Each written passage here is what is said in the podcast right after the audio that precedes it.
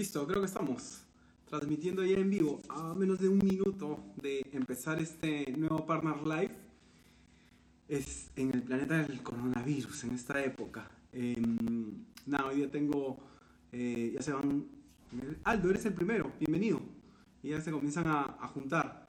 Tengo el agrado hoy día de, de, conversar sobre uno de los temas que también me gustan un montón, así como el otro día hablaba de, de marca, innovación eh, uno de los temas que me gusta hablar es sobre el talento en las organizaciones, así que creo que va a estar divertido poder conversar con, con Rosela Costa, la cual es este mm, experta en el, tema desde mi punto de vista, no sé cómo, cómo lo va a escribir pero yo lo veo como experta en el tema y, y, en varios temas realmente, así que va a ser un gusto de, de hablar hoy día con ella, ¿no? De hecho, ella es si he hecho bien la tarea, ella es economista de la Universidad Pacífico y mm, ha pasado también por diferentes roles, eh, ha tenido roles interesantes en, en, el BCP, ha sido de hecho gerente, gerente de, mm, de, de gerente, ¿cómo de experiencia del colaborador y de reclutamiento y selección. Creo que roles interesantes para, para una gestión de recursos humanos. Y ahora más bien es a pesar de que vamos a hablar de talento, es eh, gerente de, compensaciones. Y es algo que le quiero preguntar cómo, cómo conecta luego con, con el talento. Em, veo que ya se están conectando, bienvenidos todos. Eh, estamos a punto de empezar, siendo las 8, ya empezaron los, para mí la, el, el, indicador es un poco los aplausos que hay todos los, todos los días a las 8, los jueves coincido con los aplausos porque empieza un poco el, el partner, el partner live. Eh, esperando que el resto se vaya conectando y viendo si Rosela ya está por acá. Ah, sí, Rosela ya está, ya está, ya está por aquí. Así que vamos a saludar a todos los que nos están visitando y voy a pedirle a, a Rosela que se vaya conectando.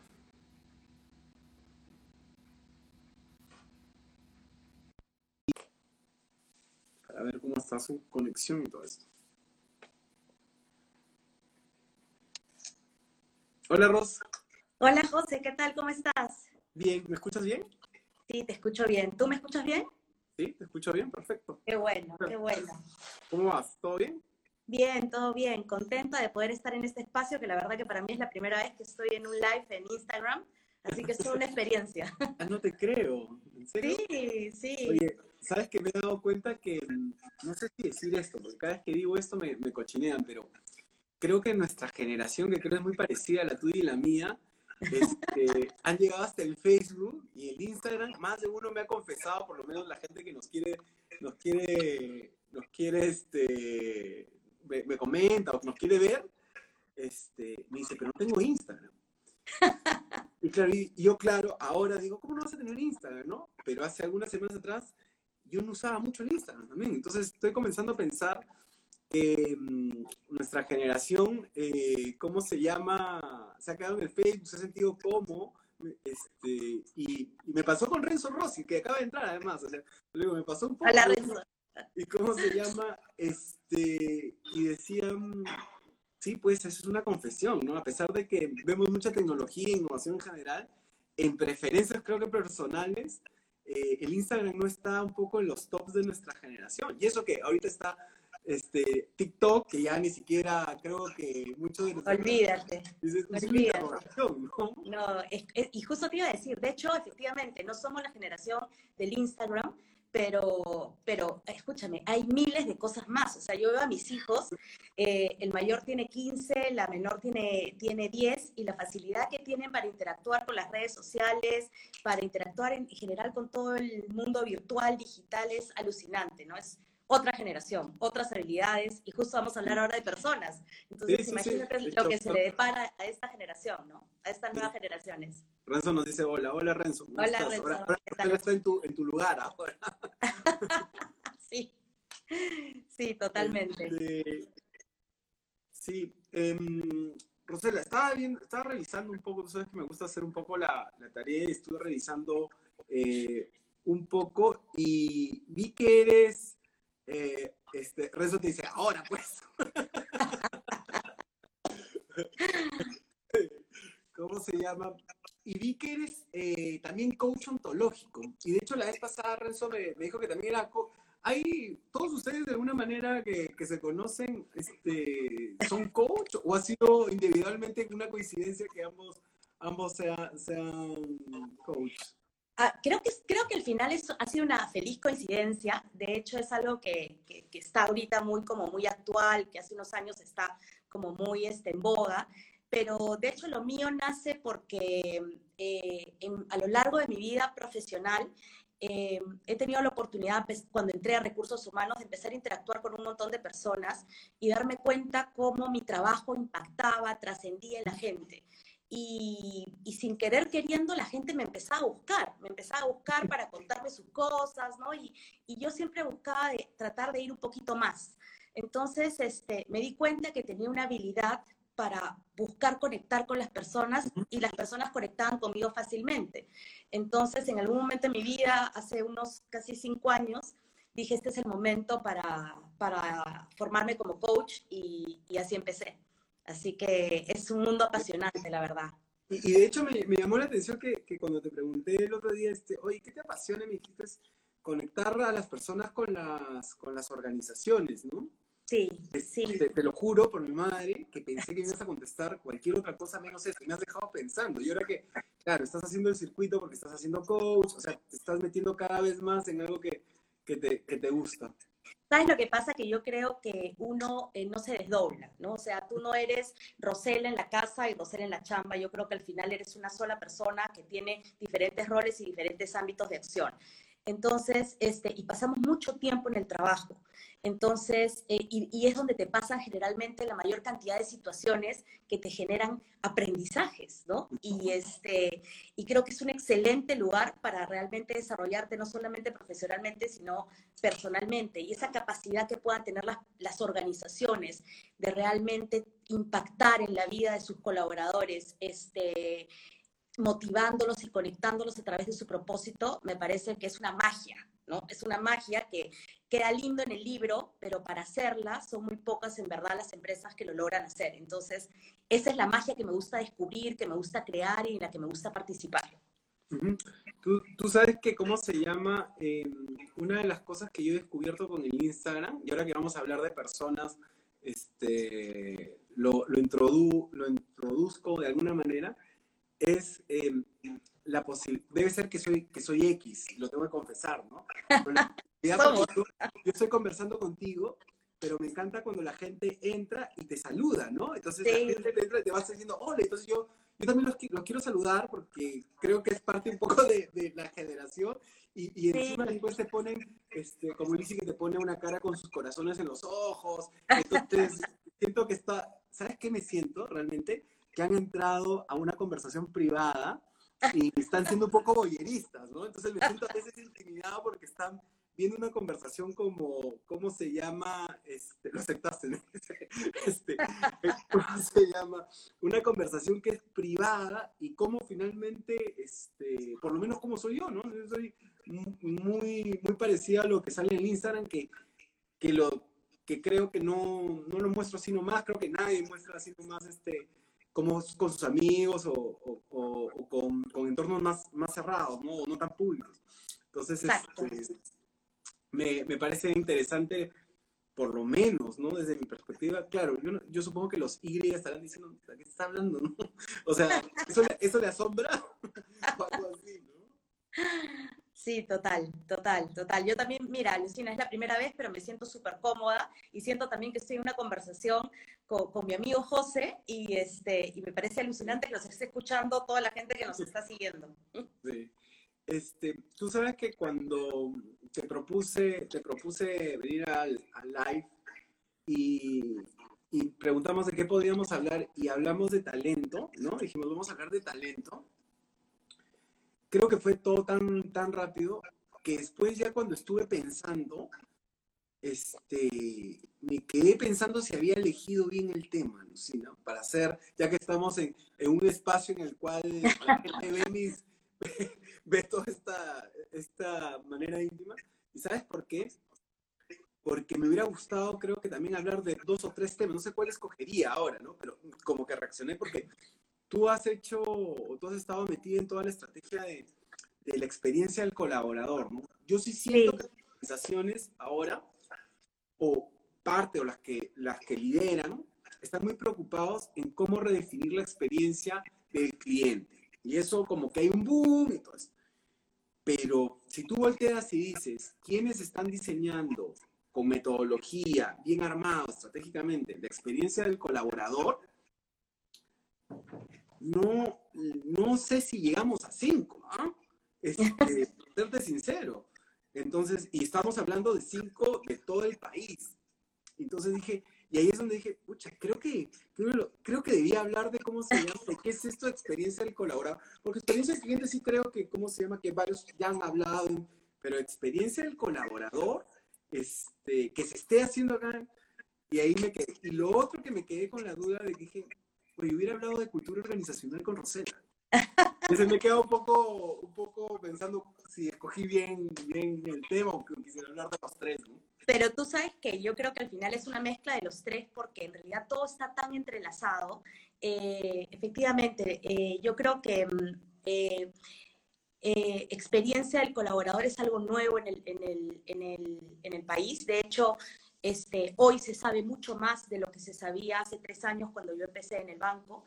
Este, y de hecho el mismo banco, este, y, y bueno, mi experiencia profesional ha ido agarrando un poco más de tracción también y ahora, digamos, podemos decir que tenemos un modelo, pero, pero creo que la necesidad parte siempre, tiene que partir de las organizaciones. Yo creo que si las organizaciones no se compran los temas de transformación, de cultura, eh, los temas de personas, realmente es imposible que puedan pensar en una experiencia del colaborador. ¿no? Entonces yo creo que en realidad esa es la madre del cordero. ¿no? Eh, este, en, en las organizaciones que yo he estudiado, básicamente he visto que la necesidad surge porque no hay forma de dar hacia afuera lo que no tienes hacia adentro, ¿no? Entonces, no le puedes pedir a una persona que, que, tenga empatía, que tenga vocación de servicio, que tenga ganas de pasión, pasión por el cliente, si, si no siente que en casa la tiene. Es como cuando tú crías a tus hijos, ¿no? Nadie, nadie hace afuera lo que no vive en casa, ¿no? Entonces, creo que eso es principalmente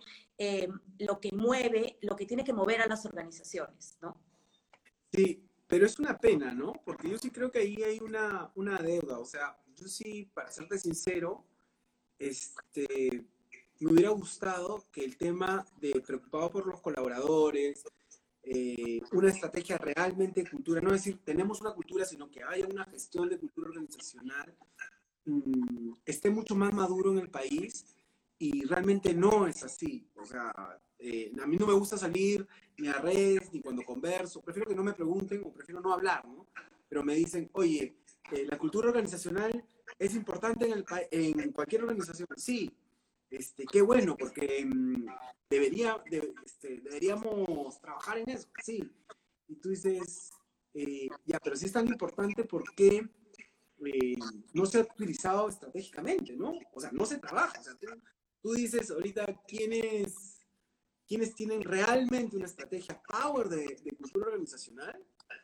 Ya no voy a decir que son cinco como, como lo otro, pero la lista tampoco estamos como que en deuda, ¿no? Entonces tú dices, este, estamos esperando, como tú dices, atender bien o atender de una manera única, cuando si por casa no has desarrollado una estrategia, ¿cómo te comes ese bicho hacia afuera, no?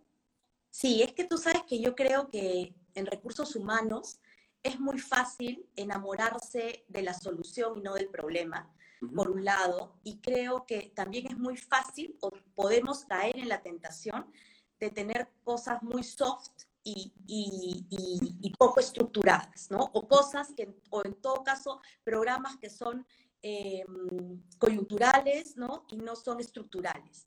Entonces, este, creo que, creo que si, si la estrategia de personas, como siempre lo hemos hablado, y esto no es nada nuevo, está en toda la todas las literaturas, yo creo que si la estrategia de personas no está amarrada, limpiada, conectada, este, priorizada, conjunto con la estrategia de negocio, si es parte de la estrategia de negocio, en realidad no hay forma de, que tú termines con algo como lo que tú estás mencionando, ¿no? La, o sea, lo más común es ver cosas que son muy lindas, ¿no? Inclusive muy empaquetadas de manera muy bonita, pero que no tienen sustancia. Y lo que busca la experiencia del colaborador es que justamente el colaborador las tangibilice, ¿no?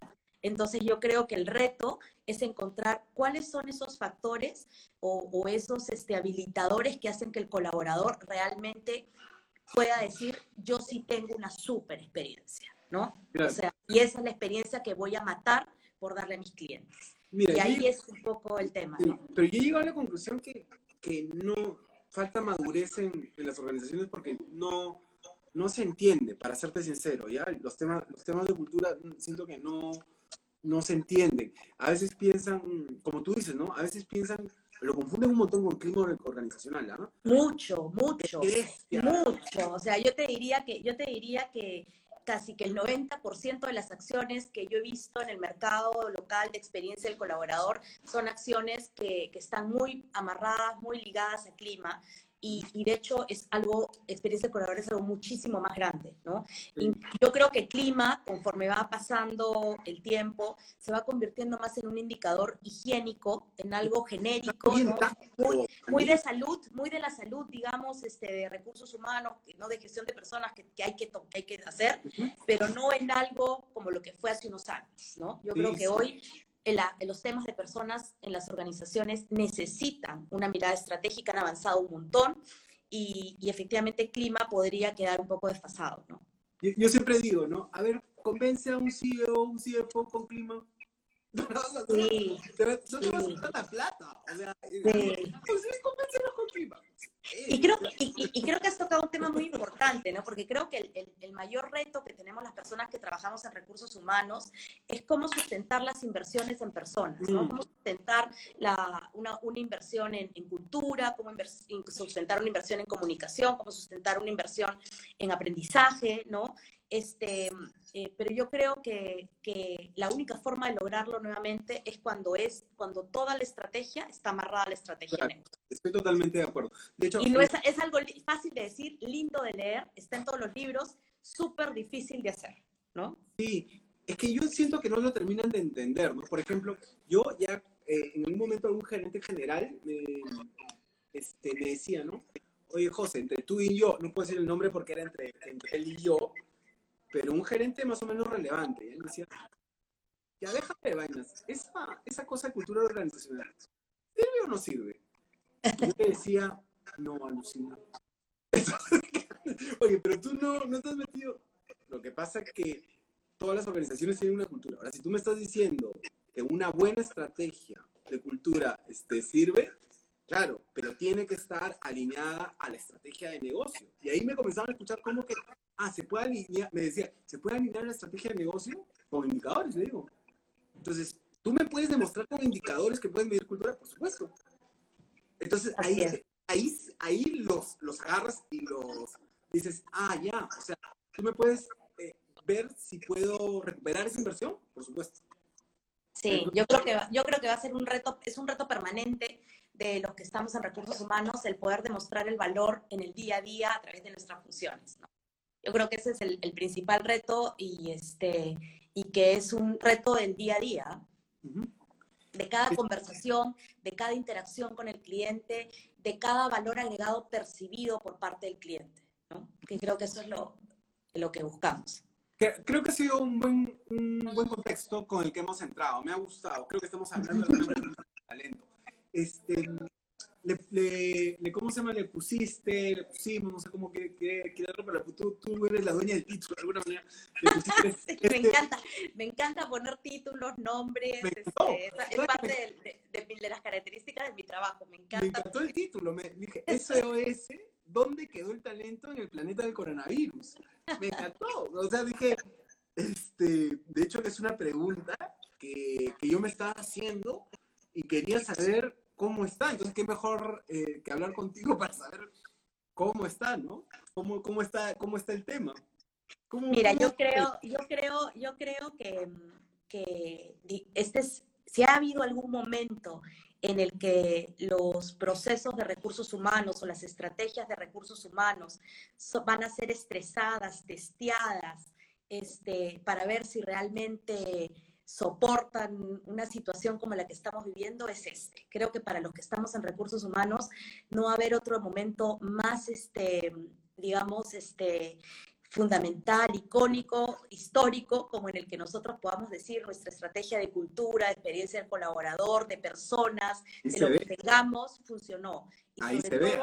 Exactamente, acá se ve, acá se ve el tipo de líderes que tenemos, el tipo de gerentes generales que tenemos, el tipo de colaboradores que hemos atraído y que hemos retenido en la organización, el tipo de, de resultados que podemos dar en un entorno de crisis y sobre todo la capacidad que podemos tener para reconvertirnos. ¿No? Porque hoy este, los efectos económicos que, bueno, creo que son conocidos por todos, las situaciones por las que están pasando las empresas en general, obviamente exigen una agilidad para el aprendizaje importantísima.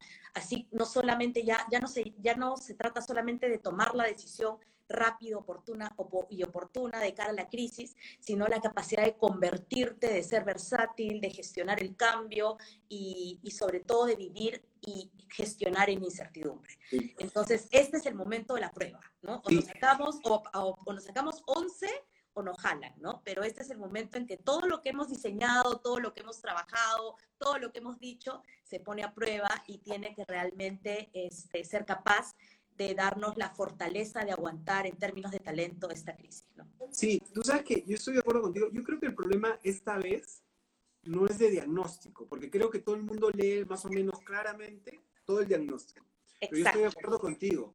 Más, más interesante es escuchar a gente que diga, diagnóstico creo que ya está, creo que todo el mundo tiene, tiene el diagnóstico claro. Yo creo que, que a mí me gustaría, y por eso también creo que es interesante hablar contigo, es quién la va a hacer, quién no la va a hacer, porque además ha pasado algo loco, porque cuando la gente sale a hablar, te has dado cuenta que hablan en genérico, ¿no? Sí, sí, sí. Hablan en genérico y yo, este, el otro día conversando, este, conversando, que pasaba, que pasa un poco con, con, las marcas en general, ¿no? Pero, claro. este... Claro. tú sabes que, que, que yo lo que pensaba es, todas las personas en las organizaciones no lo están viviendo de la misma forma. Y el genérico es como, como que se, se estuviera viviendo de la misma forma. Y no es así. De hecho, yo creo que hay un grupo, para no hablar del grupo de parálisis, porque hay un grupo que está aterrado, asustado. Claro, si te despiden del trabajo, entiendo que, que estás asustado, dependiendo de las situaciones pero también hay un grupo este, al que yo he estado mirando. Eh, hay, dos, hay dos grupos a los que yo he estado mirando y quiero tu comentario, ¿no? Uno, al que te decía, soy talento, tengo los skills, soy un capo, y yo ahorita les digo, ya pues, quiero ver. y el otro grupo que estoy viendo, ¿no? Porque hay mucho de, de bluff ahí, además, como, como nos gusta hincharnos el, el pecho acá, acá. Sí, sí. Y hay otro grupo que realmente quería este, una oportunidad. Lamentablemente se ha dado una crisis, pero tampoco puedo decir, ya, como es crisis, no hablemos, está la oportunidad ahí. Y a ellos sí los vi que se despuntaron en solidez. ¿Cómo lo ves? ¿Lo ves así también? O sea, que todos lo estamos viendo de manera diferente o piensas que hay una parálisis en general o, o sí, eh, sufre pero no sufre. Hay unos discursos que, que, no termino de entender. Hay que colaborar. No, no, no, no, no lo comparto, por lo menos, ¿no? No, yo creo que es como tú dices. O sea, hay el que mm, era talento y se quedó inmovilizado, ¿no? ¿no? Y simplemente, ¿no? Y hay el que la vio, pues, ¿no? Y, y, de repente no era tan talento, pero se recursió, ¿no? Y pudo, y, y digamos, y está en la mirada de ver el vaso medio lleno en vez de verlo medio vacío, ¿no? este, y yo creo que ese es el pensamiento que tienen que empezar a buscar las empresas en sus colaboradores, ¿no? O sea, aquellos que a pesar de, del shock, de la incertidumbre, a pesar de saber que, que nos esperan cosas difíciles en términos de, de, orientar nuestros modelos operativos, nuestras estrategias de negocio, sí, este, em, sí están en la capacidad de poderse subir a la ola, porque consideran que o tienen el talento o, o, tienen el potencial para desarrollarlo. Y yo creo que esa es la mirada que tienen que tener las empresas. ¿Con qué talento cuento que puedo convertir, este, reconvertir o que me va a poder ayudar a soportar esta crisis? ¿no? Yo creo que eso es lo más importante. Tú, tú sabes que, que, se me ocurren dos, dos comentarios. Uno es, como me conoces, un poco sarcástico, ¿no?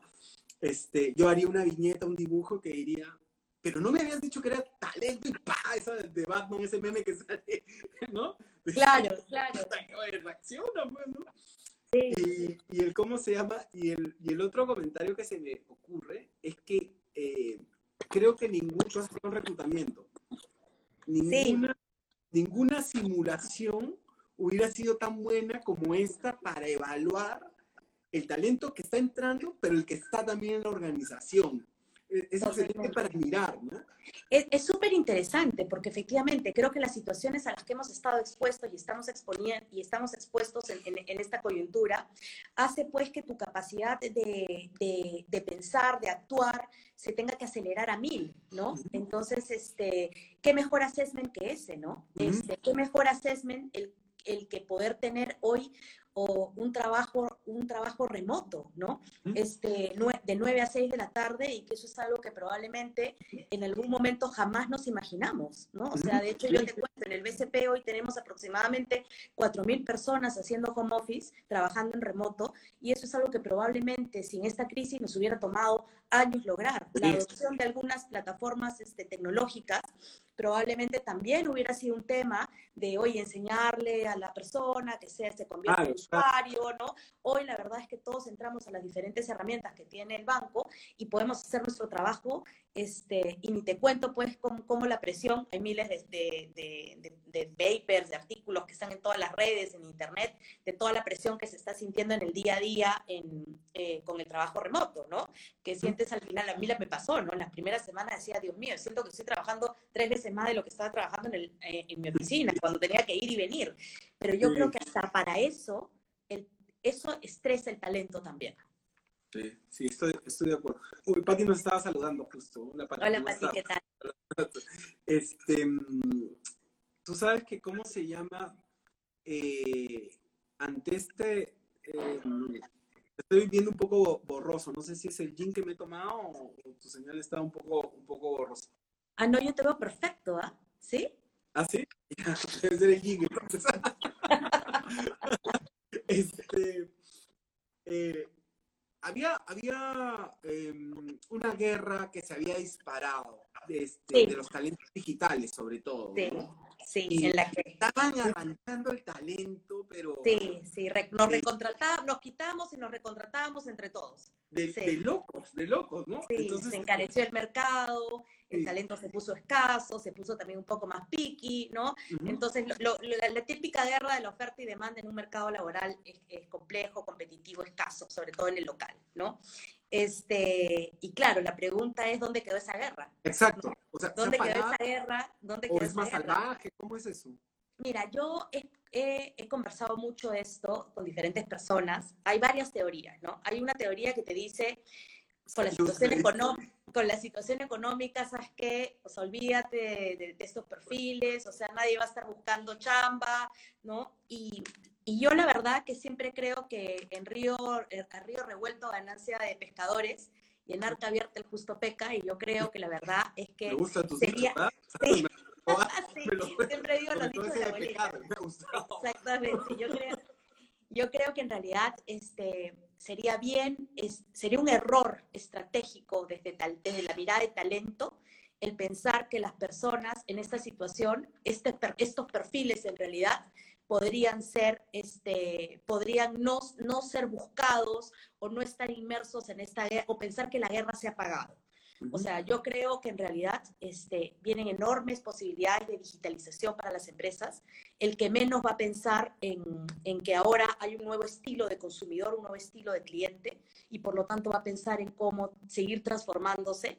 Entonces yo creo que, que probablemente quizás ha bajado un poco el volumen, producto del shock, obviamente, de que vino, que vino la crisis de un momento a otro, pero yo creo que que no hay que bajar la guardia y yo creo que hay que estar permanentemente cerca, oído en la calle, oído en, el, misma, en la misma empresa, oído con el colaborador, porque creo que ese mercado va a seguir moviéndose este, eh, rápidamente. ¿no? Y, y, quién va a ganar? ¿Quién crees que gane esta, esta guerra? ¿Te puedo hacer esa pregunta o no? Sí, o sea, a ver, creo, obviamente no te voy a decir quién en términos de con nombre y apellido, pero te voy a decir algunas características del ganador, ¿no? Creo ah, que sí, mira tú. sí, creo, que, creo, que el ganador, creo que va a ganar el que pueda eh, mostrar consistencia y solidez con su propuesta de valor, ¿no? Este, el que, eh, el que realmente eh, pueda ser visto como un empleador que en esta crisis, decisiones que tenía que tomar. Uy, se congeló. Ah, perdón, ahí está. Lo que decía que, ahí me ves ahora, o sea... No, no habrás dado la respuesta, ¿no? Y justo se no, no, no. ya no sé cuál es la respuesta. No, te decía que yo creo que, que va a ganar esta guerra a que, a los, aquellos empleadores que sean capaces de demostrar consistencia y solidez en su propuesta de valor. Aquellos que en esta, a pesar de la dureza de esta, de, esta crisis, tomen decisiones este, que tengan que ver con una mirada de empresa y con una mirada de colaborador. Y que en todo caso sean capaces de explicar claramente, con transparencia y oportunidad, las el porqué de las decisiones, dando una serie de alternativas este, donde el colaborador entienda el porqué. Entonces, este, donde esté puesto el propósito, donde, pues, donde esté puesto el reto, donde esté puesto la persona, tanto como está puesto el negocio, como está puesto el cliente. Entonces, yo creo que esos son los que van a poder este, cambiar este temporal y porque obviamente hay, podrá haber mucha crisis, pero hay todo un mercado laboral que está mirando a los empleadores y a los principales jugadores diciendo cómo están actuando en esta crisis. Entonces, yo creo que eso es algo súper importante, ¿no? No, no, no, no nos podemos olvidar. Exactamente. Tú, sabes que me, que, me has, que me hace acordar a, este, yo sé, este juego es bien ochentas, ¿no? Pero ya que estoy con mi contemporánea, este, nadie sabe para quién trabaja. ¿Te acuerdas de, ese, de, ese, juego en el casino que tú habías agarrado y tenías tu montoncito de casino? Claro. Y alguien ponía tu carta encima y se llevaba todo lo que habías trabajado. Claro, claro, totalmente, totalmente, exactamente. Y nos ha pasado, y, nos ha pasado y nos está pasando. De hecho, hay, ah, es, o sea, tampoco quiero pecar de optimista. Hay una, hay una, una retracción del mercado, o el mercado se ha comprimido un poquito, se ha retraído un poquito, sin duda, pero, pero, pero creo que eh, este, va a seguir siendo un mercado movido. Y por lo tanto confiarse, confiarse en que la gente está pensando en que va a estar este, pegada a un puesto de trabajo por la crisis, o sea, sin duda es parte del pensamiento como cualquier, como cualquier colaborador, pero creo que también ahí se van a abrir un montón de oportunidades. Por lo tanto, creo que las empresas es el momento en el que tienen que hacer mayores esfuerzos todavía eh, no, no, no, no, te voy a hablar de la parte económica porque creo que eso es, eso, es, eso es bien dado de acuerdo a la coyuntura y el negocio en el que se esté, moviendo y la situación económica de la empresa. Pero sí creo que tiene que ser bien consciente de, de lo, que, de lo que quiere transmitir y trascender en sus colaboradores. Este, tú sabes que eh, no, no, no, espero que compartas esta, esta reflexión que voy a hacer, ¿no? Pero tú sabes que desde mi punto de vista, este, la guerra es bien fácil de ganar. A ver, cuéntame, dame la receta secreta. Lo que pasa es que si yo eh, sigo un poco los parámetros que tú has dicho, ¿no? De lo que tiene que hacer una organización para ganar la guerra, y, regreso al comentario de lo que empezó nuestra conversación, que hay un déficit en cómo se en una estrategia de cultura poderosa y que la lista llegaba, no dije el número porque seguro me van a matar algunos, pero era bien corta esa lista y la experiencia del colaborador ni siquiera llegan a cinco empresas que, que, han trabajado eso. Entonces yo diría, ah, ok, si yo planteo una estrategia alineada al negocio, si yo, ¿cómo se llama? Una estrategia cultural alineada al negocio, si trabajo una buena experiencia del colaborador, realmente la competencia es entre muy pocos. ¿Por qué? Porque si ni siquiera han podido entenderlo en el pasado, las organizaciones, ni siquiera confundiéndolo con clima, para mí este, no es muy difícil de ganar. ¿ya?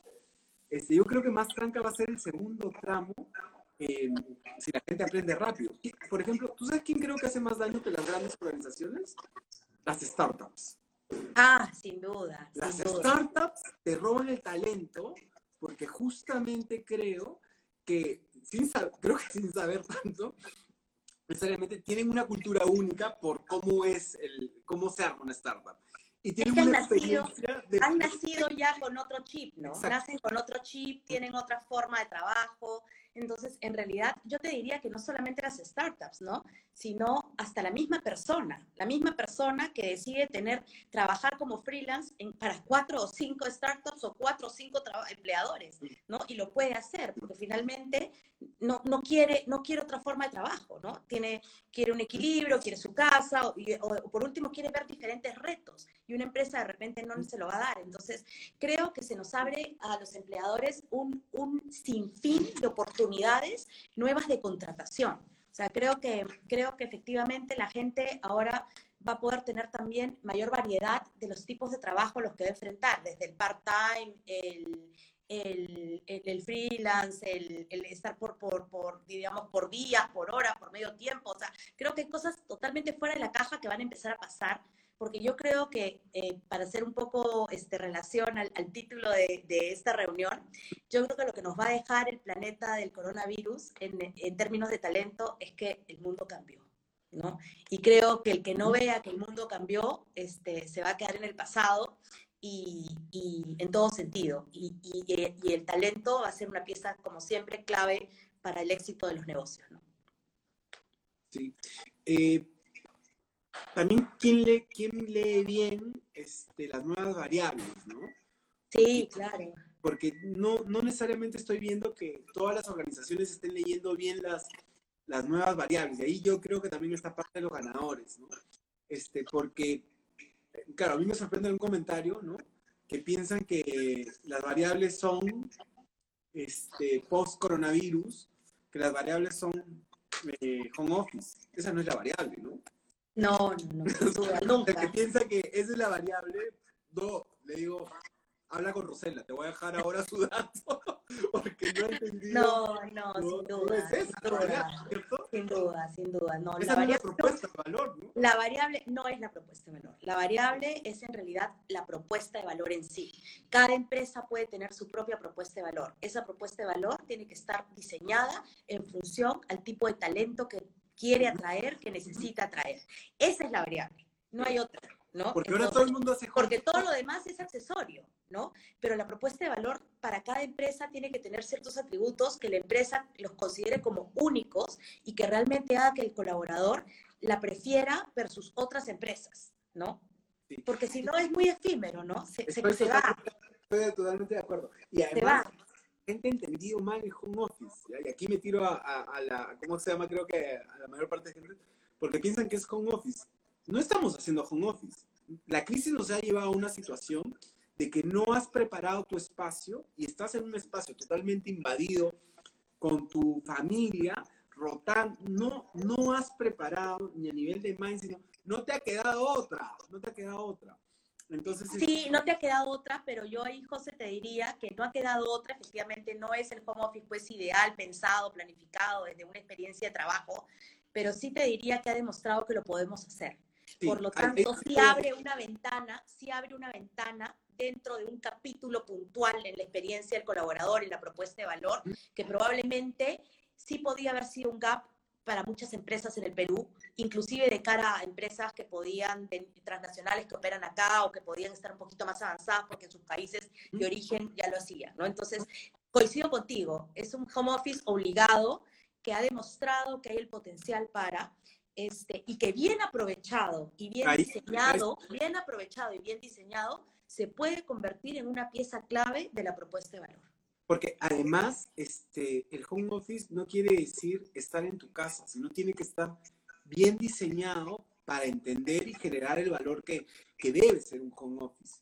sí, totalmente. Yo sí veo muy malas prácticas en el home office y muy baja productividad en el home office porque el concepto no se maneja. Sí, totalmente, totalmente, totalmente.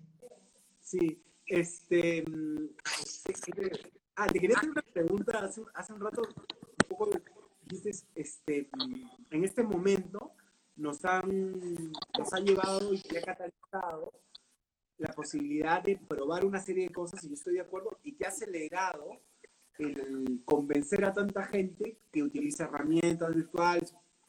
Y te quería preguntar, ¿cuánto, cuánto se han ahorrado? Perdón, no te escuché, discúlpame la pregunta. Se me este, cortó un que, toda esta, que toda esta catalización de cómo se llama, de a partir de que, claro, antes hubieras metido una campaña, hubieras a la gente ah, convencer. No, olvídate, ¿no? olvídate, no tengo ni el número. ¿Cuánto inversión? O sea, no tengo ni el número porque me puedo imaginar que en el BCP este, somos 16 colaboradores, de hecho no todos estamos, estamos trabajando en remoto. Yo acá quiero hacer, este, mi corazón BCP no, me, me, me, me, obliga a hacerlo porque lo siento así. La verdad que es un orgullo para nosotros que un grupo de colaboradores nuestros esté atendiendo a nuestros clientes en las agencias este, y realmente contribuyendo al país como lo estamos haciendo. Este, de hecho, no, de hecho no, este, no, no, no somos todos pero sí te puedo decir que en 4.000 saca tu línea, ¿no? ¿Cuánto nos hubiera costado? Sobre todo yo creo que hay un tema, más allá de la inversión económica, o sea, imagínate el tiempo, el tiempo de adopción. Eso creo que es el principal, el tiempo de adopción si lo traduces a productividad, finalmente, ¿no? Nadie, nadie ha hecho ese, ese, número, sería interesante ese número, ¿no? Creo, que la crisis, creo que la crisis nos ha agarrado tan rápido que el número va a ser un, este, una retro. Sí, sí, sí, porque yo sí creo que es un número no, no menor, ¿ah? va a ser relevante. Eh, Patricia Foster hace una pregunta que, que, te la quería hacer, así que aprovecho que la ha puesto para hacértela de una vez. Dice, los empleadores que, eh, los empleadores qué estrategias usarán post-coronavirus para atraer talento para sus empresas. De hecho, yo que me hizo mi esposa. Este, Jime me dijo, ¿le puedes preguntar esto a Ross? Así que ahí un par de pájaros de un tiro. Fíjate que es una súper buena pregunta porque probablemente el sueldo, ¿no? La parte, digamos, económica, eh, siempre va a ser relevante, pero probablemente ahora la competencia migre más hacia, hacia lo que la organización puede ofrecer en términos de reto, en términos de cultura, en reto de los mismos beneficios. Antes que algunas empresas podrían tener mayores, mayor diferencial en los beneficios, hoy con esta crisis y el hecho de poder demostrar que se pueden hacer un montón de cosas, este, pone a los beneficios más en un, más en un, en un nivel más parejo.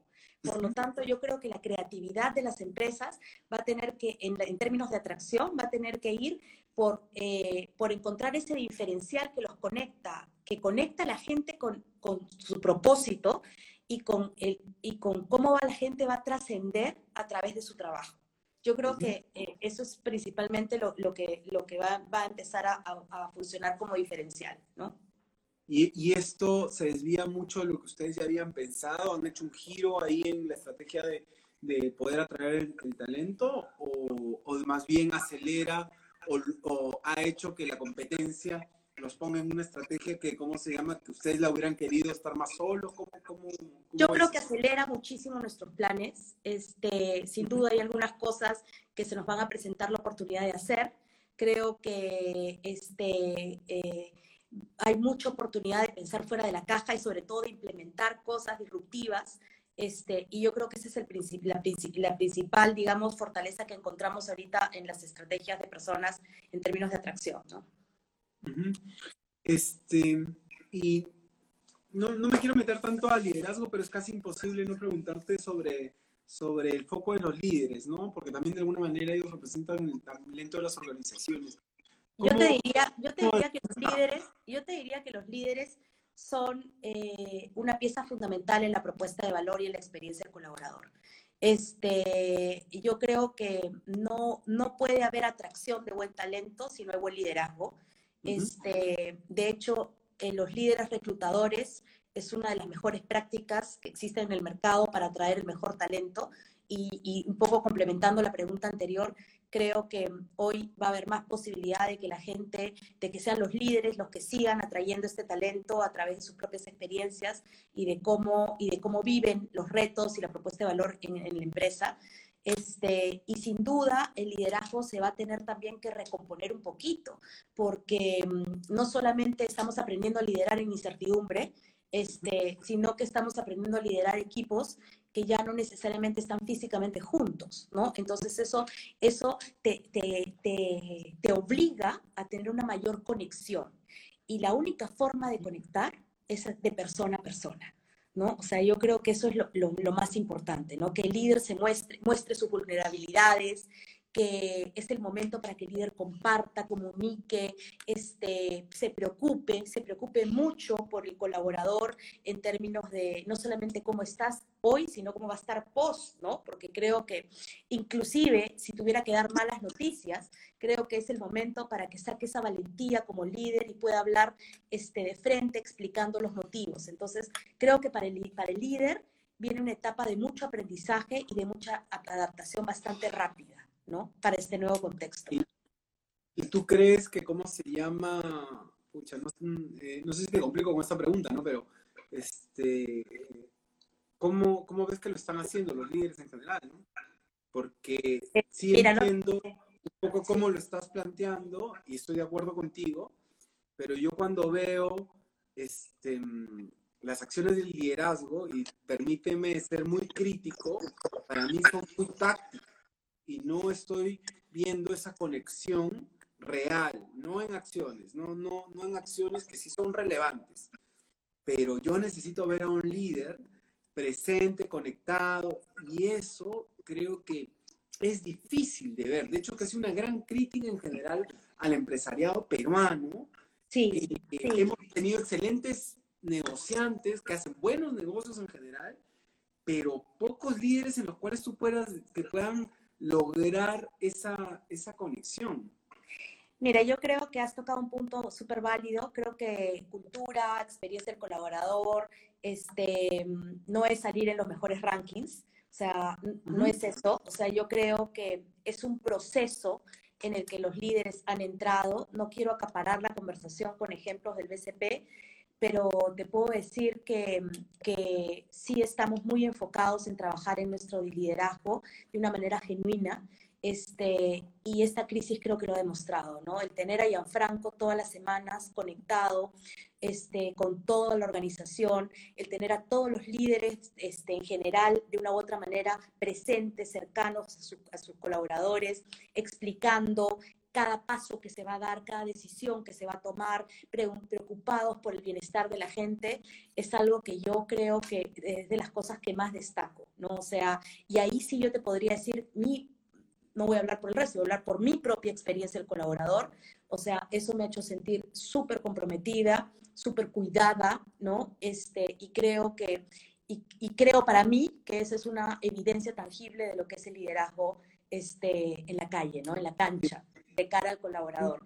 pero, pero creo que, pero te digo, es un proceso, ¿no? Si no tienes una estrategia clara y no tienes un compromiso de, del gerente general y toda su gente, la verdad es que no lo vas a hacer, porque va a ser solamente una cosa que esté pensada en la foto y no en el, en, en el día a día, ¿no? Entonces, yo creo que lo que más destaco es el compromiso y el direccionamiento estratégico y el alineamiento de todos los líderes para, para que nuestra cultura se viva en el día a día. Y yo creo que eso es, es la clave de todo. Sí, este, no, no, no te quiero comprometer mucho con, el SP, sino más bien hablando de, de, los líderes en general. Este, pero sí te quiero hacer una pregunta complicada, no, no hablando del SP específicamente, ¿no? Este, ¿Por qué la gente en la calle, en la, gente de las organizaciones en general, mm, con todos estos esfuerzos que pueden estar tomando algunos líderes, no se siente este, o no cosechan todo este esfuerzo? Y pasaba a nivel de, el otro día conversando con, con Patti, decíamos, hay un montón de acciones que se están haciendo y la gente no los está sintiendo, no están sintiendo. ¿La crisis los rebasó de alguna manera? Sí, puede haber pasado, en el, puede haber pasado para la mayoría eh, dos cosas, ¿no? Que la crisis llegó de un momento a otro y creo que no, la gente no pensó que iba a tener ese impacto.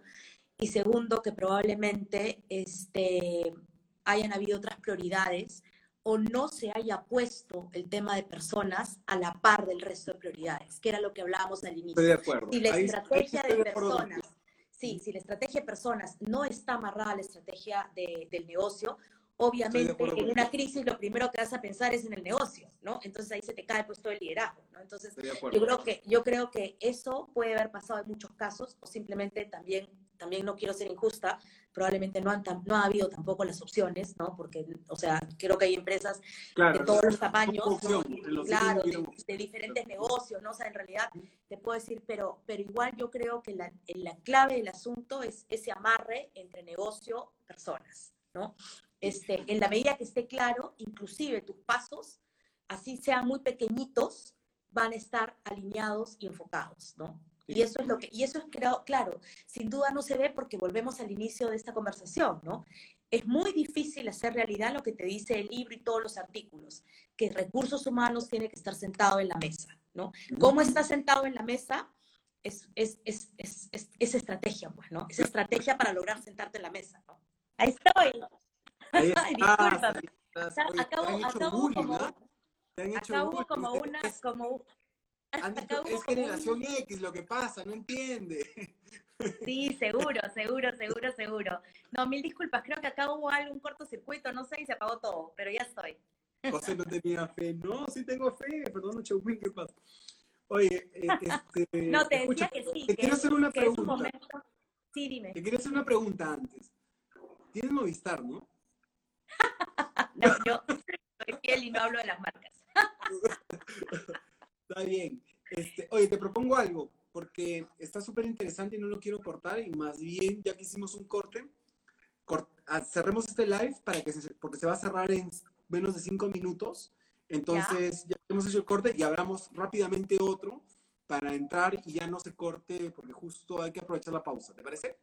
Ya, buenazo. Entonces, Pero no te vayas, pues. no, no, no, no, no, pero ¿cómo es? Salgo y vuelvo, salgo y vuelvo a entrar. Historia. sorry, sorry, sorry, ahí voy. ¿Salimos entonces? Salimos, y volvemos a entrar, sí. Ok, gracias. Chao. Estamos, se van sumando, se van sumando, bienvenidos. Se puso se cortó justo, me comienzan a decir, me comienzan a escribir y decir, oye, estaba bueno, qué piña, me decían. Me decían, sí. Me dice, recupéralo rápido. Es decir, espero, que no hayamos, espero, que no hayamos espero que no hayamos perdido muchos seguidores. Tú sabes, tú sabes que yo soy, yo soy este, muy difuso rápidamente, entonces digo, pucha, ¿en, qué estábamos? Y sabía que le había hecho una pregunta complicada. No, estábamos hablando de que, de que en realidad, este, efectivamente, este es el momento en el que aquel que era bueno lo tiene que ratificar y también para descubrir aquel que, que en realidad este, tienen las capacidades para poder reconvertirse, ¿no? O sea, yo creo que eso, eso también va a pasar, o sea, vamos a descubrir talentos dentro de la misma organización o, va, o se nos va a acercar gente que nos va a mirar también de otra manera, ¿no? Entonces yo creo que eso también es súper importante, ¿no? Y no hay que perderlo de vista. Sí, tenía una pregunta acá que quería aprovechar para redondear esto y de ahí me quiero ir un poquito, me han hecho una pregunta de, cultura y talento que también te la quiero hacer. Es, te la leo como está para ver si la digerimos un poco. Dice, Has hablado de alineamiento de los líderes. ¿Consideras que en las grandes empresas esto se está logrando? ¿Es un reto alinear a los líderes cuando la comunicación es virtual? Sí, yo no sé cómo hacen eso, porque si, sin, este, sin virtual era difícil alinearlos. No sé cómo, si lo virtual es fácil.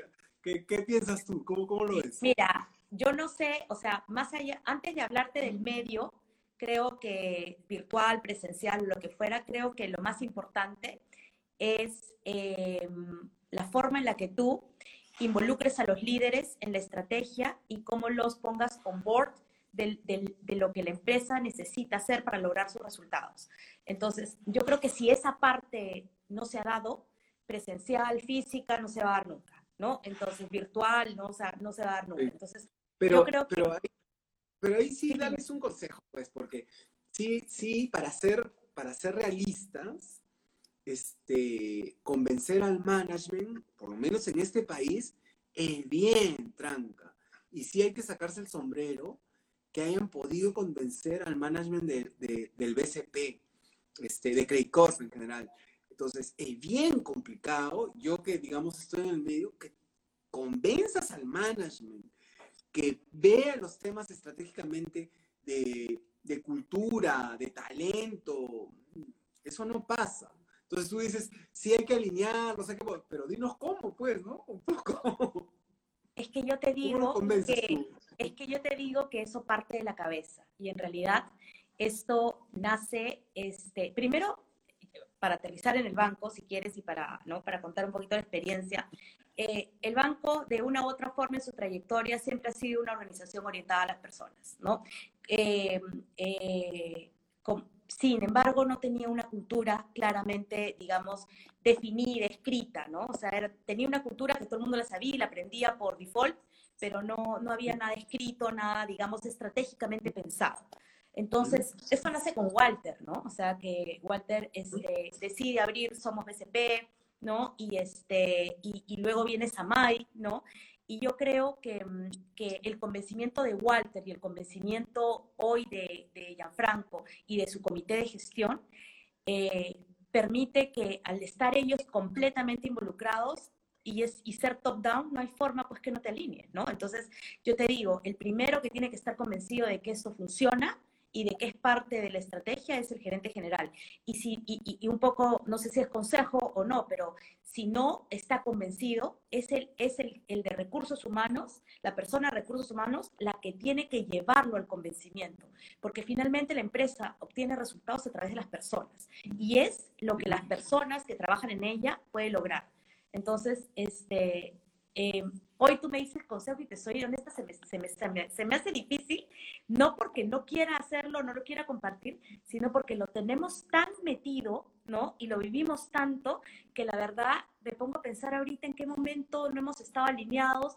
Al contrario, veo que hay un alineamiento muchísimo mayor ahora que, que trabajamos en Ágil, este, inclusive ahorita que estamos en, la, en, esta coyuntura y no estamos todos presencialmente, estamos este, permanentemente conectados, ¿no? Y, este, y todo el tiempo escuchando hacia dónde va el banco y qué es lo que quiere lograr, ¿no? Y eso es lo mejor, creo, ¿no? Hacia dónde vas, qué es lo que quieres lograr, por qué estás aquí y cuál es tu rol y cómo contribuyes desde donde estás. Te, complico la, pregunta. ¿Fue muy difícil convencer a, a Walter y a Gianfranco? Eh, yo creo que Franco, yo creo que Franco no, y yo creo que Walter es una persona súper visionaria. O sea, Franco yo creo que no, y, y, Walter es una persona súper visionaria que creo que más que convencer, creo que, que, él ha liderado, ¿no? Y creo más bien que ahí el trabajo que ha hecho Bernardo y su equipo también ha sido espectacular, ¿no? Sí, de hecho me, me, hubiera gustado preguntarle directamente a Bernardo Ah, sin duda, sin duda, sin duda. Pero honestos, y de hecho yo se los, he, se los he escuchado a ellos de primera mano, vienen de una cultura muy tradicional, muy vertical, y ahora quieren ser una, una organización súper ágil. De hecho, cuando los escucho y dicen, quiero ser el Spotify, digo, man, o sea, qué, qué loco, porque culturalmente... Yo te, yo, te diría, que, yo te diría que, que no sé si tradicional, el banco siempre ha sido un banco de cambios. Yo creo que una, una cultura muy pero no te parecía tradicional, no te pases. No, pero a ver, me quiero explicar. Una cultura muy orientada a resultados. Sin duda, muy sin duda tradicional, pero su principal característica era la orientación a resultados. Y creo que cuando se puso el norte de, oye, esto tenemos que balancearlo con una mirada más de personas, ¿no? Tenemos que hacerlo evidente. Yo creo que es ahí donde, donde realmente este, eh, eh, esa misma orientación a resultados nos sirvió, si quieres, como una ventaja competitiva y todo el mundo, ¡boom! ¿no? Entonces yo creo que ahí, por eso te digo, no es eliminar una cultura por otra, creo que ha sido una evolución de nuestra cultura con un súper liderazgo y con un súper acompañamiento de recursos humanos, ¿no? Porque justo, mira, este, Lizzie preguntaba lo mismo eh, y creo que me ayuda a centrar la pregunta, ¿no? Dice, ¿Cuál fue el punto de quiebre? Que es lo que un poco lo que estoy preguntando. ¿Cuál fue el punto de quiebre para llevar la cultura como parte de la estrategia? Eh, nada más y nada menos que el pensar cuando el banco cumplió este 120 años, pensar este, cómo iba a ser nuestros 120 años siguientes. Y sobre todo entender que el contexto había completamente cambiado y que nuestro negocio se veía amenazado por, por, por otros negocios que no siendo un banco de enormes sedes o de, ¿no? o de, grandes, de grandes números de colaboradores, podía tranquilamente desintermediarnos. ¿no? O sea, una fintech nos podía mover el piso.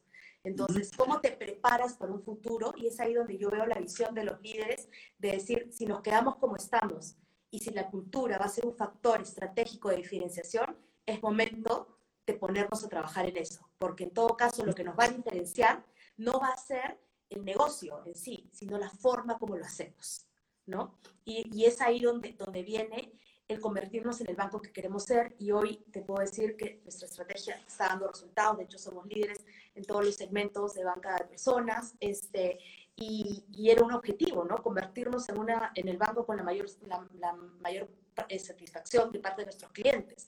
Es un camino largo, sin duda hay algunas cosas que todavía faltan, pero creo que es un proceso que nos ha agarrado bien parados en términos de hacia dónde queremos ir. Y ese hacia dónde queremos ir no se ha movido, ¿no? No se ha movido. compartir la estrategia, compartir los objetivos claves de éxito, eso es lo que creo que nos ha ayudado, ¿no? Perdón, ¿me decías? Eso, que, que eso, eso los ha ordenado un montón, ¿no? Sí, nos ha ordenado un montón. El poder decir, oye, la estrategia es esta y hacia aquí vamos a ir y nos vamos a demorar, pero es hacia acá vamos a ir. O sea, inmediatamente, boom, toda la organización se alineó a que no había más norte que ese, ¿no? Y todas las prioridades se fijaron y para caminar hacia ahí, ¿no? Este, suena como que bien simple, suena como que de libro, pero creo que la gente eh, se raya o se equivoca cuando lo interpreta, ¿no? Porque a veces lo interpretan con utilidad neta, con este, todo el tema de, de todos los indicadores cuando este, no, sé, no es eso, pues, ¿no? Este, tengo una pregunta aquí, mm, tengo varias realmente, entonces tengo que comenzar a soltar las preguntas porque si no se me van a acumular. Dice así, eh, como fortalezas de cultura y talento en una empresa que ha sido afectada por la crisis y hay recortes. Quiero entender un poco más la, pregunta porque está tal cual, ¿no? Eh, es, creo que quiere decir esto, ¿no? ¿Cómo fortalecer eh, la cultura y el talento en una empresa que ha sido afectada por la crisis y los recortes? Nada mejor que explicando las cosas claramente y de manera transparente, este, explicándole a los que se quedan por, por las medidas que se han dado, igual que los que se van, ¿no? tratando a la gente con respeto y, y, siendo súper transparentes, ¿no? O sea, yo creo que es la única forma de que la gente entienda este, el por qué se toman las decisiones. A nosotros, este, en mi experiencia personal, lo he visto varias veces y creo que es la mejor, funciona perfecto, ¿no? O sea, sin duda no es la noticia que quieres dar, ni la noticia más linda del mundo, ¿no? Pero cuando la gente te explicas el por qué se toman determinadas decisiones y todo lo que has hecho para tratar de no llegar a esa decisión, pero al final sí tuviste que llegar, yo creo que la gente entiende y, y creo que hay que cuidar tanto el que se va como el que se queda. Al que se va, porque finalmente es una persona que puede ser también un embajador del, de cualquier tipo y el que se queda porque piensa, ah, si ahí lo trataron así, ¿cómo me tratarán a mí? Entonces creo que ese es el momento, ahí nuevamente hablamos de lo que dijimos al inicio, ¿no? Todo lo que hagas ahorita este, es parte de cómo se están estresando tus procesos de gestión de personas, el liderazgo que tienes en la empresa y si realmente funcionó toda la estrategia que, que habías diseñado, ¿no? Bueno, ahí, vamos a ver este, quiénes la hacen finalmente. Exactamente. Si la estrategia la vieron o no la vieron y, está bien. Hay otra pregunta este, que realmente son dos que están amarradas, ¿no? Y voy a aprovechar a las dos personas que lo han hecho. Dice, ha sido un proceso que les ha llevado años, claramente por lo que, por lo que cuentas, porque sabes un proceso que no ha sido menor y no ha sido eh, poco tiempo. Dice, ¿qué recomendaciones darías a otras empresas que recién empiezan por este camino. Y de hecho la siguiente pregunta es, ¿por dónde empezar? Eh, porque claro, yo me veo, soy, estoy en recursos humanos, o estoy en una empresa, o soy este, el dueño de una empresa, escucho todo bien, y si no lo tengo, digo, ya, pero ¿cómo empiezo? Llamo a Rosela y digo... Yo creo, yo creo que la mejor forma de empezar es este, ahí sí convenciendo ¿no? al, al gerente general que recursos humanos tiene que estar en el plan estratégico, en la definición de la estrategia del negocio. Para eso, obviamente, se, se, entiende que hay un recursos humanos que hable el mismo idioma que el negocio, que conoce los problemas del negocio, que lo vivió en carne propia y que es capaz de poder hablarle al gerente general de rentabilidad, de ROI, de utilidad neta y de los principales indicadores del negocio como, como se lo hablaría cualquier otro gerente. No, no solamente de clima, de rotación, no. O sea, oye, este, estás dejando de ganar tanta plata este trimestre y probablemente se deba a que tus ventas cayeron. Me pregunto si tienes el perfil de gente que necesitas en tu fuerza de ventas, si es, o si es un problema de liderazgo, o si es un problema de diseño de puesto, o si es un problema de incentivos, o si es un problema de diseño organizacional, o si es un problema de estrategia de negocio te has puesto a pensar si tu estrategia de negocio está yendo al mercado adecuado. O sea, yo creo que la medida que recursos humanos pueda tener esa conversación va a ser una persona que se sienta en la mesa. Una vez que está sentado en la mesa, tiene que traer los temas duros a las, hacia, jalarlos hacia las personas y ver cómo los conecta y cómo se vuelve en un socio estratégico, facilitador, que permita que realmente haya una estrategia de personas conectadas. Las prioridades de recursos humanos tienen que eh, definirse en función a las prioridades del negocio. Es decir, recursos humanos no puede estar pensando en la fiesta anual si el negocio está pensando que no tiene vacantes por cubrir. O sea, entonces en ese momento, la, o sea, si el negocio tiene vacantes por cubrir, no hay nada más importante que cubrir las vacantes, ¿no? O no hay nada más importante que el programa de capacitación que haya que hacer para los líderes intermedios. O sea, las prioridades se fijan en función al negocio. Y una vez que se logra ese, ese, ese voto de confianza, es donde entonces se puede pasar al siguiente nivel. Y, y, hablar de cosas un poquito más, más, este, más, más complejas, como cómo meto cultura, qué rol quiero que juegue la cultura, qué rol quiero que juegue el liderazgo, qué tipo de líderes quiero tener, qué tipo de perfiles quiero atraer, está siendo mi propuesta de valor suficientemente consistente, se ve en la vida, se refleja en la vida real como para poder diseñar una estrategia de experiencia de colaborador que la acompañe, este, está recursos humanos este, organizado adecuadamente, o sea, son un montón de cosas que, te, que empiezas a preguntarte, pero nada puede pasar si tú no te ganaste ese sitio en la mesa y únicamente te ganas conociendo el negocio, ¿no? Tú, sabes que esa es una de las primeras cosas que me, que me preguntan la gente de recursos humanos, a veces los gerentes de recursos humanos, ¿qué hablas con el gerente general, no? O sea, les llama mucho la atención que me pueda, que pueda conversar con, con, ellos, debe ser el mal posicionamiento que tengo, como le decía a Patricia Foster, ¿no? Entonces, y le decía, ¿de verdad quieres saber de qué hablo? Porque este, la fantasía de recursos humanos es cómo puedes hablar de temas soft con, con, el gerente general, ¿no? Le dije, es que no hablo de eso, hablo del negocio primero. O sea, el gerente general, tú lo que le preguntas, esto es un secreto, un tip, si quieren, para los que están en consultoría, pero si te vas a sentar a hablar con el gerente general, este, primero te va a ver y te va a mirar diciendo, de verdad, voy a conversar contigo. Entonces, lo primero que le tienes que preguntar es sobre dónde está su cabeza y su cabeza va a estar en esos indicadores de negocios. Exactamente, exactamente. Va a estar en, el, en, ese, en esos indicadores, va a estar en el gerente que probablemente no le funciona, va a estar en los cambios que tiene que hacer, va a estar en cómo convence al directorio y es ahí donde recursos humanos tiene que enganchar su parte. Y, tú compartes conmigo un poco, antes, antes lo decía más enfáticamente, ahora lo digo con mucho más cuidado, ¿no? Pero eh, cuando me ha tocado un poco estar en algunos auditorios donde está eh, gente de recursos humanos, eh, o no también, mm, antes era mucho más avisadora, soy un poco más decente, ¿ya? Pero antes decía que la madurez de recursos humanos, hablando en general, no hablando en el caso de lo que ustedes vienen haciendo, pero hablando en, ha sido Mm, tienen poca edad. De hecho, hasta hace no tantos años, la única universidad que veía una especialidad específicamente de recursos humanos era la Rich. Sí. Este, Y después ha habido ofertas. Entonces, ¿cómo podemos esperar que haya una visión estratégica de recursos humanos cuando no hemos preparado a la gente para tener esa visión? Hasta no hace tanto los puestos eh, de gerencia y de jefaturas de recursos humanos estaban puesto como un encargo más, ¿no? Venían no de carreras de claro, de, mírame la planilla, mírame la contratación. Exacto. Totalmente, totalmente. Y yo creo que, has tocado un punto súper válido. Yo creo que hasta ahorita sigue siendo un gap, Lucina. Yo creo que no lo hemos cubierto como país. No hay, yo siempre paro mirando el mercado local en términos de formación. Yo no veo una oferta formativa este, interesante en términos de recursos humanos desde, la, desde pregrado, o sea, veo, lo veo más metido con la carrera de administración, ¿no? Este, y porque que creo que al final es lo que tú decías, ¿no? El mercado no se ha terminado de comprar el rol estratégico que tiene recursos humanos, ¿no? Entonces, si, si tú todavía sigues viendo a recursos humanos como una unidad de staff, como una unidad de apoyo, ¿no? Y no como una unidad de negocio, ¿no? Que te aporta, o sea, realmente vas a estar en, la, en, la, en, la, en, la, en, el mindset equivocado, ¿no?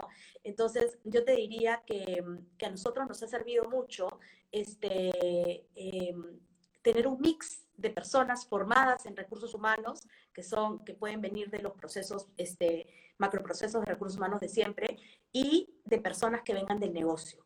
Yo creo que cuando tú traes a una persona de negocio y lo sientas a hacer recursos humanos, yo creo que definitivamente se te acelera la curva de aprendizaje. Se te acelera un montón la curva de aprendizaje porque te trae otra conversación a la mesa. Y creo que lo tienes que hacer permanentemente, periódicamente tienes que mover de repente al comercial y sentarlo por dos años en recursos humanos o por tres, ¿no? Y después volverá a ser comercial. Pero creo que tienes que hacer eso porque creo que le da muchísima frescura a tu estrategia y muchísima sinergia. O sea, definitivamente recursos humanos tiene que ser pues el mejor amigo de todos, ¿no? Entonces, este, no siempre porque, no, no porque diga sí a todo, sino no, estoy de acuerdo. tener ese oído en la calle. El mejor, el, mejor, amigo de todos no es el que, el que, ¿cómo se llama? El que dice sí a todos. Claro, sino, el que, sino el que, sino el que te escucha, el que sabe o el que sabe la preocupación del de ventas es esta, el de finanzas le preocupa esto, espérate un ratito, es finanzas con marketing está un poquito, este, el tema hay que, hay que, hay que ayudarlos a que, no se trabajen mejor, estoy inventando, ¿no? Pero ese es el oído en la calle que, tiene que tener el de recursos humanos y por eso tiene que almorzar, tomar desayuno, visitar permanentemente a sus clientes para poder enterarse de lo que pasa en el negocio. Es muy fácil y la tentación te va a llevar siempre a trabajar recursos humanos sentado en tu laboratorio. Esa es la tentación más linda porque es lindo diseñar, es lindo crear el mejor programa, es lindo, de verdad me encanta, pero, pero cada vez tienes que despercudirte y decir, ¿sabes qué? No, tengo que sentarme al costado del, del negocio y que me cuente qué está pasando. Oye, Ros, ¿y tú has hecho consultoría alguna vez? No, pero decía que me encantaría. o sea, en mi chamba sí, pero como consultora independiente, no, en mi chamba. Yo siempre digo que soy una asesora frustrada. Así como era, era antes consejera y por eso me puse a estudiar coach, este, alucina que a mí, a mí me encantaría en algún momento de mi vida este, dedicarme a eso. No estoy seguro. Yo, yo que estoy en eso te puedo, te puedo decir, ¿sabes por qué? Porque es bien frustrante también, ¿no? O sea, ah, tener una contraparte, una contraparte que, que puedas hablar estratégicamente o que puedas llevar y generarle valor realmente y, y, están pensando en procesos, en planilla, este, o en la fiesta, como dices tú, cuando tú dices el valor de realmente de contratar a, a un advisor, a un, a un, a un consultor es oye, ayúdame a llevar a la unidad de recursos humanos a algo estratégico.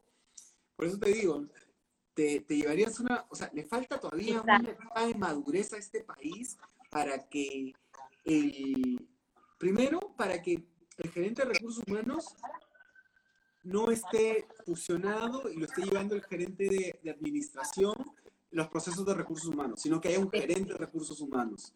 Y que se pueda sentar a la mesa y pueda ser tan relevante como el CEO o el CFO, ¿no? sí, tal cual. Un poco lejos en, en general en, en, el país. Este, creo que ahí hay oportunidades para los que quieren eh, liderar unidades de recursos humanos relevantes. tal cual, tal cual. Tengo otra pregunta acá que, que me, parece, que me parece interesante. Eh, dice, los empleadores, eh, organizaciones, ¿qué estrategias usarán post-coronavirus para atraer el talento? ¿Por, dónde crees que vienen las, estrategias? Eh, yo creo que la estrategia principal va a venir por, como dije hace un momento, este, por tener una, construir una, una sólida propuesta de valor, este, eh, pero sobre todo tener claridad del perfil que vas a necesitar a partir de ahora. Yo creo que en qué mercado te muevas, ¿no? Y a qué mercado apuntes, a qué tipo de, de capacidades, habilidades necesitas, va a ser determinante para saber dónde compites y cuál es la estrategia de atracción que vas a tener que usar, ¿no?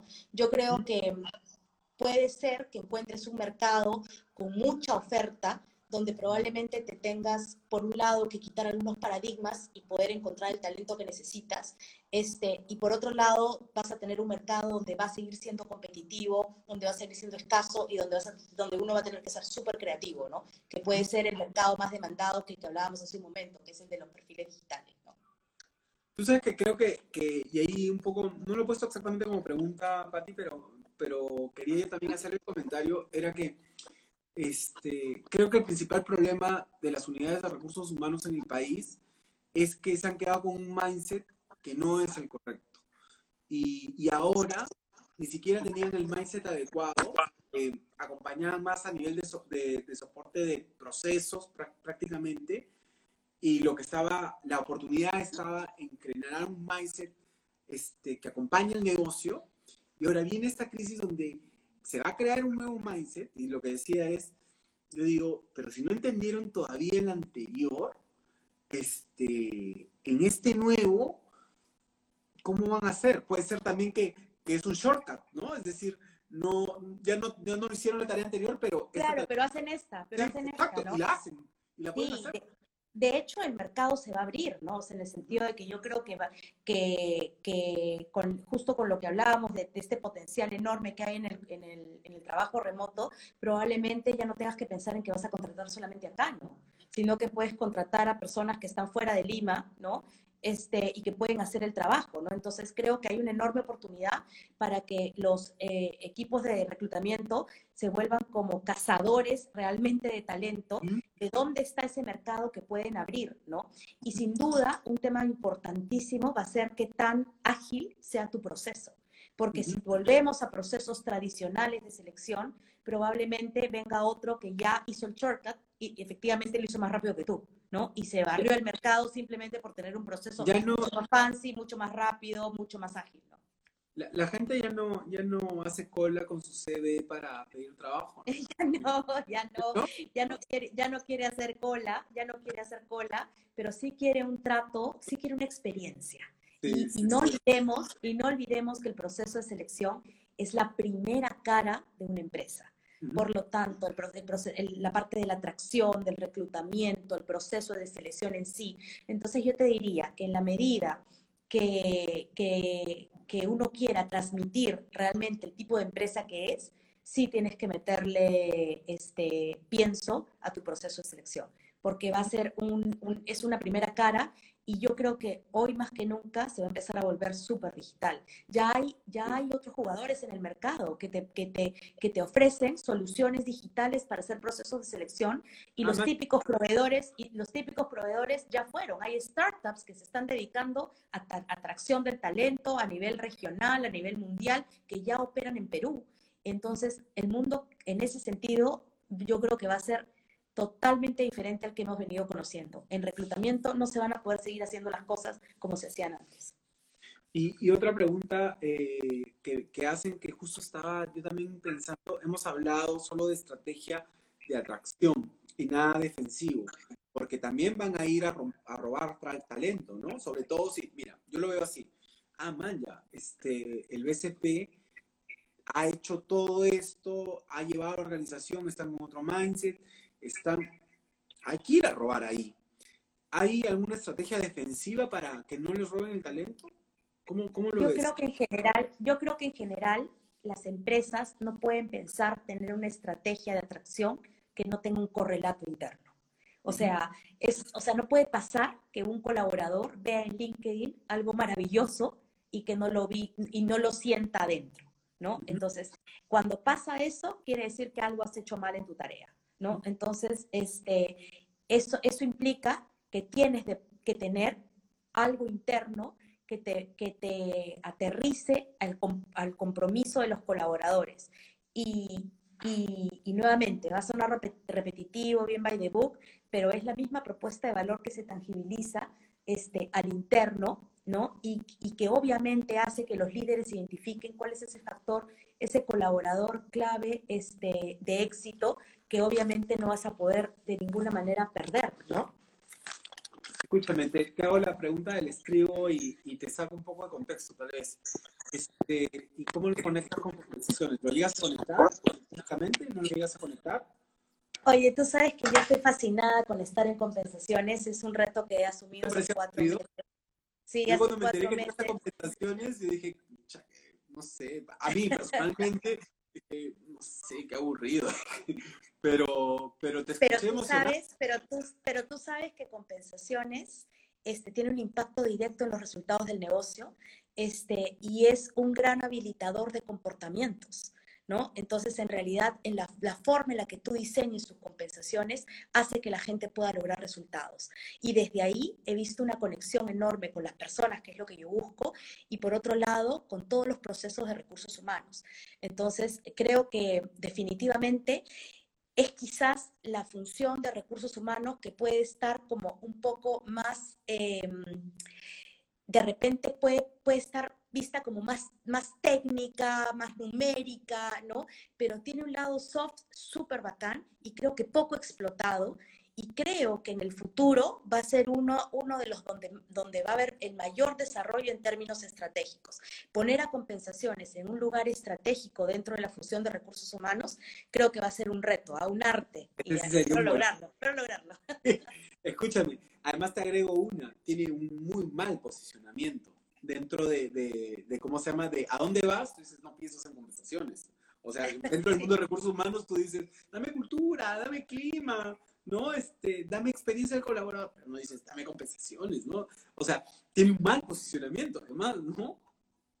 O sea, yo creo que, yo creo que está mal entendida, porque yo creo que, no, no, no, yo creo que está mal entendida porque creo que es lo primero que agarras en la propuesta de valor pero creo que en realidad este, justamente ese es el giro que hay que darle porque, porque te amarra desempeño, te amarra, te amarra este desarrollo, te amarra atracción, te amarra, te amarra este, retención. Entonces, en realidad, este, es bien transversal a la vida del colaborador. Cada momento de la vida del colaborador tiene que ver con sus compensaciones y con sus beneficios. Man, ya no, no, lo, no, no, lo había por lo menos reflexionado desde lo estratégico, tiene definitivamente un mal trabajo de posicionamiento, creo que no se preocupado. Contrata a Patricia Foster para que tenga el posicionamiento de, de compensaciones. ¿no? Todos los que están en compensaciones se, se, reparten la factura y dicen, oye, vamos a llevar, porque como son, si son estratégicos y no se, se percibe así, sí es un problema de posicionamiento. Pat, estoy consiguiendo chamba. este, man, ya no, no lo hubiera reflexionado así. Miren, yo lo veía tan, lo veía un poco más, más, relegado. Pero no, fíjate que, fíjate que es una forma muy importante de impactar, ¿no? Este, y creo que hay que buscar ese, ese ángulo estratégico para, para poder gestionar las compensaciones desde otro lugar. Este, a ti me guiña el ojo. Em, ¿Cómo, ¿Cómo ves, ya un poco saliendo menos, conectando un poco con talento o no, pero mm, ¿cómo, ¿cómo, ves la crisis? Este, ¿Para cuánto más la ves? ¿Tú cómo la, veo como para, la veo como para largo, la veo como que va a necesitar mucha creatividad de parte de todos los peruanos en, en, términos generales en la función que estemos, en el rol que tengamos y como estemos. Creo que, creo que se van a venir momentos este, eh, en los que realmente vamos a tener que repensar mucho las cosas este, y sobre todo en el que nos vamos a tener que cuidar, ¿no? Porque yo creo que cuando levanten la cuarentena probablemente es donde vamos a tener, vamos a estresar realmente qué es lo que le pasa al, al, nivel de contagios, ¿no? Y, y, a todas las medidas de prevención que estamos tomando, ¿no? Escúchame, ¿y qué le recomendarías a las organizaciones en general desde, no quiero que contestes desde, desde Rosela, sino más bien y tampoco desde el BCP, sino más bien eh, es decir, una mirada de recursos humanos, ¿no? del talento, todos los nombres que hay en, general. O sea, mm, ¿cuál, cuál, un gerente de recursos humanos que está escuchando en este momento, em, ¿qué, le, ¿qué, le, dirías? ¿Qué le recomendarías? ¿Cuál es el, la lista que debe tener un gerente ahorita de recursos humanos? Eh, los imperdibles o lo, dice, esto lo tienes que estar haciendo, lo tienes que estar mirando, lo tienes... ¿Cuáles son tus recomendaciones? Creo que tiene que estar al costado del gerente general, hablándole el oído, para que el gerente general no pierda esta mirada de personas. Este, creo que tiene que entender cuáles son los dolores y principales problemas que puede tener el negocio en términos primero de su estabilidad como negocio y de esa manera cuáles van a ser las repercusiones que pueden haber en las personas. ¿No? Si no tiene ese link, es imposible que tenga una lista de prioridades, porque entonces se la va a inventar. Y lo que no puede pasar es que se la invente. Tiene que responder completamente a, lo, a la realidad del negocio. ¿no? Y en ese sentido tiene que estar completamente al costado del gerente general, este, escuchándolo, proponiéndole este, y entendiendo cuál es el momento que vive el negocio. Eh, Gastón dice, este, Gastón está, en Colombia, está viendo marketing en, en Bancompartir, este, tiene recién el encargo, este, Gastón Te voy a invitar acá, Gastón además es muy divertido, ¿eh? además hablar con él. Pero dice algo que, me, que, y te quiero preguntar por qué me pasa esto y creo que le pasa a, a, todos, ¿ya? Dice, creo que hay que capacitar al líder digital a la distancia, va a ser vital, dice, ¿no? Y si yo veo un poco el contexto donde lo digital ha cobrado un rol relevante en este momento en las organizaciones, este, está en la foto de diferentes frentes. Y la pregunta que te quiero hacer es, si es tan relevante, a tal punto que, que, a Gastón se le ha salido diciendo, oye, ojo este frente, ¿no? ¿Por qué en la conversación o en los discursos en general este, lo perdemos cuando debería ser hasta como una de las patas este, de conexión y de comentario y de reflexión?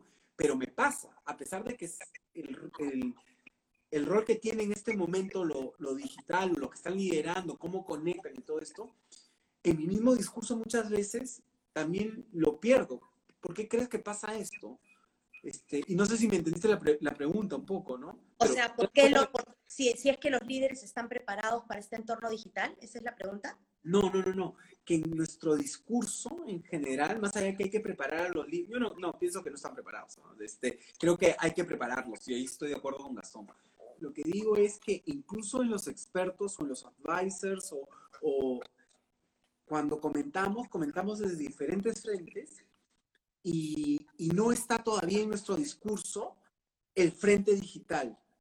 ¿Me entiendes? Sino hasta que nos preguntan o hasta que lo preparamos. Pero en una conversación de expertise mm, no termina todavía estar en nuestro roadmap. Map sí, no es, el, no es lo primero que nos sale. En la, ¿Por qué crees que nos está pasando?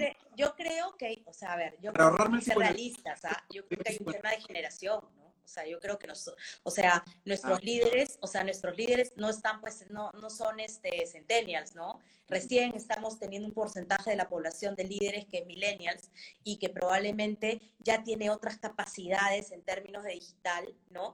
Este, no todas las empresas son startups ni han nacido digitales, son empresas que se están transformando y que están en proceso de, algunas con mayor éxito que otras, o algunas empezando el proceso, otras un poco más maduras, pero lo cierto es que es algo que nos tenemos que obligar ¿no? No es como algo que lo tienes pues innato en ti, ¿no? Entonces yo creo que ese es el principal motivo. O sea, hoy día si tú, si tú ves en términos de generación cómo está la población de líderes, la mayoría pues está, este, eh, no, no, no, es, no es ni millennial ni, ¿no? O sea, está más en la, en la generación X probablemente, ¿no? Sí. Este, oye, qué bacán conversar contigo. Ay, gracias. A mí también se me ha pasado el tiempo volando. Sí, se ha pasado. Y, agradezco un montón todas las preguntas. Este, y bueno, en realidad yo creo que no hay nada escrito, nadie tiene la razón, no hay ni, este, ni rojo, ni verde, ni blanco, ni negro. O sea, yo creo que en realidad esto es un camino un camino que tiene que encontrar cada empresa de acuerdo a su estrategia. Este, no hay receta perfecta, pero sí tiene que haber una intención de tener claridad cuál es el rol que quieres que juegue recursos humanos. A partir de eso, y, cómo, y cómo enganchas a tu, a tu comité top, a tu, a tu gerente general para que eso pase. Si, si tú te paras ahí, es muy diferente a pararte en la función tradicional de recursos humanos, que es muy válida, muy higiénica, muy de salud, ayuda un montón, pero creo que la que agrega valor este, eh, y la que te, y te ofrece oportunidades de desarrollo profesional este, es la otra mirada, la que, la que va a traer, la que va a complementar la parte higiénica de salud que siempre se tiene que hacer y que es totalmente importante porque si tú, tú puedes apagar todo, pero hay que pagar planilla, hay que este, contratar, hay que, o sea, esa parte tiene un valor enorme, pero si tú la complementas con una mirada estratégica, sin duda ha cerrado el círculo en tener un recursos humanos potente. Antes de despedirme de, ti, este, Rosela, y agradecerte, este, quería, quería contarles que la próxima semana, contarte un poco quién es mi invitado de la próxima semana, eh, viene Rie Zakata, ella, ella es directora de BNI Infinito. Eh, BNI Infinito y BNI en general es una franquicia que es súper interesante porque se junta un grupo de empresarios eh, y tratan de hacer negocios. Está prohibido las comisiones entre ellos, entonces es súper interesante el modelo que tienen pero sobre todo este, buscan cómo eh, tienen un propósito porque tienen un propósito de giver's gain, ¿no? Eh, es dar ganando, traducir el queda corto a veces, ¿no? Y viene, pero viene porque justamente es directora de uno de estos, de uno de estos grupos. Ella también es gerente general de eh, Lighting Designers. Es, de, es una, creo que hasta donde yo la he conocido, una de las capas de iluminación en el país a nivel de malls, o sea, a nivel grande, grande, grande, grande. Y, tiene un lado también conectado con lo espiritual, este equilibrio con lo espiritual, eh, bien bacán. Y vamos a hablar de liderazgo, por eso hoy día he ido con cuidado con liderazgo porque este, voy a hablar con ella de, liderazgo la, próxima, la próxima semana, así que no, no, se lo, no se lo pierdan. Pero me he quedado contigo, Ross, este, con ganas de hablar sobre experiencia del colaborador, porque si no lo contigo va a ser muy pocas empresas, como hemos dicho, que hayan diseñado una estrategia de experiencia del colaborador. Así que más adelante a ver si nos volvemos a encontrar para hablar específicamente de, eh, de experiencia del colaborador y cómo lo crearon. ¿no? creo que es que generaría mucho valor al resto de organizaciones, porque sí creo que es una práctica que debería copiar. Eh, Buenazo. No la competencia, pero las organizaciones en general. Este, Encantado, José. Muchísimas gracias a todos. Este, y bueno, ha sido una súper experiencia. ¿Qué redes tienes? No, te he preguntado qué, bueno, yo pues este, estoy incursionando, ¿no? Entonces, este, esta es mi primera interacción así súper este, intensa con Instagram, pero nos vemos en LinkedIn y en Instagram y en Facebook. Escúchame, ¿cómo estás en LinkedIn? ¿Cómo te pueden ubicar? Como Rosela Costa. Como Rosela Costa. Ok, ahí está. Eh, de mi lado, Rosela, gracias, le he pasado, su además le se ha pasado rapidísimo, pero le ha pasado súper muy divertido. Se ha pasado rapidísimo, a pesar del incidente y todo, pero ahí creo que hemos logrado conectar rápido. Es parte del Instagram, este, el Instagram lo que me gusta es que permite las imperfecciones y todo el mundo ayuda, ¿no? Todo el mundo opina cómo, cómo salva la situación, entonces es como un trabajo en equipo. Se congeló un poco Rosela. Este, ahorita seguro regresa. Eh, agradecerles por, por, habernos acompañado hoy día. Los espero la próxima semana. Viene Reyes Carta, así que va a estar súper bueno además. Y nada, gracias por seguirnos. Eh, síganos en nuestras redes sociales, este, por acá por Instagram. También estamos en LinkedIn con estas entrevistas con gente realmente este, súper, súper capa. Eh, estoy más que contento con los invitados en general.